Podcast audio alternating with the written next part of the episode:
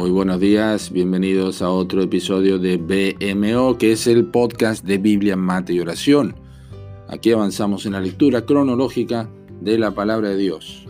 Es por eso que hoy leemos en el profeta Isaías los capítulos 1 al 4 y tenemos por título en nuestro episodio el siguiente, Vote por el mejor candidato.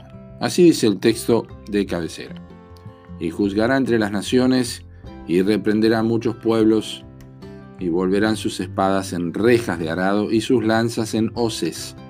No alzará espada nación contra nación, ni se adiestrarán más para la guerra, dice Isaías 2.4. En algunas oportunidades nos encontramos con creyentes discutiendo acaloradamente asuntos de política y apoyando o desestimando las opiniones de otros según coincidan o no con sus puntos de vista, obviamente. No hay duda alguna que como ciudadanos somos responsables por obrar y cumplir con las obligaciones civiles, pero una cosa es hacerlo como si todo dependiera del candidato que mejor aprobamos y otra muy distinta cuando tenemos una cosmovisión bíblica de la que será el gobierno perfecto en este mundo, que es el reino de Jesucristo. Tan importante como predicar un evangelio puro y bíblico es también el hecho de ver la historia pasada y futura con los lentes de la palabra de Dios.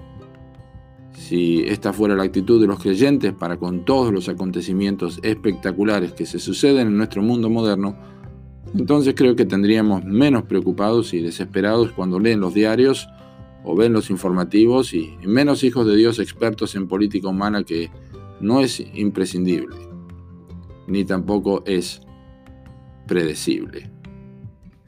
Cuando el profeta Isaías vio venir el futuro reino del Mesías, también tuvo una palabra de exhortación para el pueblo. Le dijo, dejaos del hombre cuyo aliento está en su nariz, porque ¿de qué es el estimado?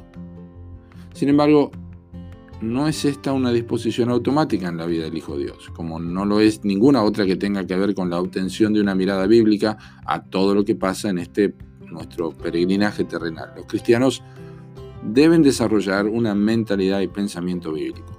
Y por no hacerlo de esta manera, muchos en el pueblo de Cristo tienen una esperanza casi enfermiza de ver candidatos humanos, de arreglar algo que solamente lo hará el Rey de Reyes y Señor de Señores. Así que, querido amigo, tenés a mano en la palabra de Dios todo lo que precisás para vivir en paz, comportarte cívicamente con piedad y gozar de la esperanza bienaventurada de la manifestación gloriosa del Hijo de Dios. El Señor reina ahora en los corazones de todos los que han creído en Él como Salvador y se fían únicamente de su palabra para lo que sucederá en el tiempo venidero.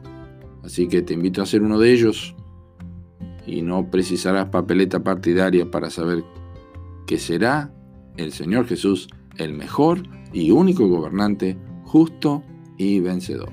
Que Dios te bendiga.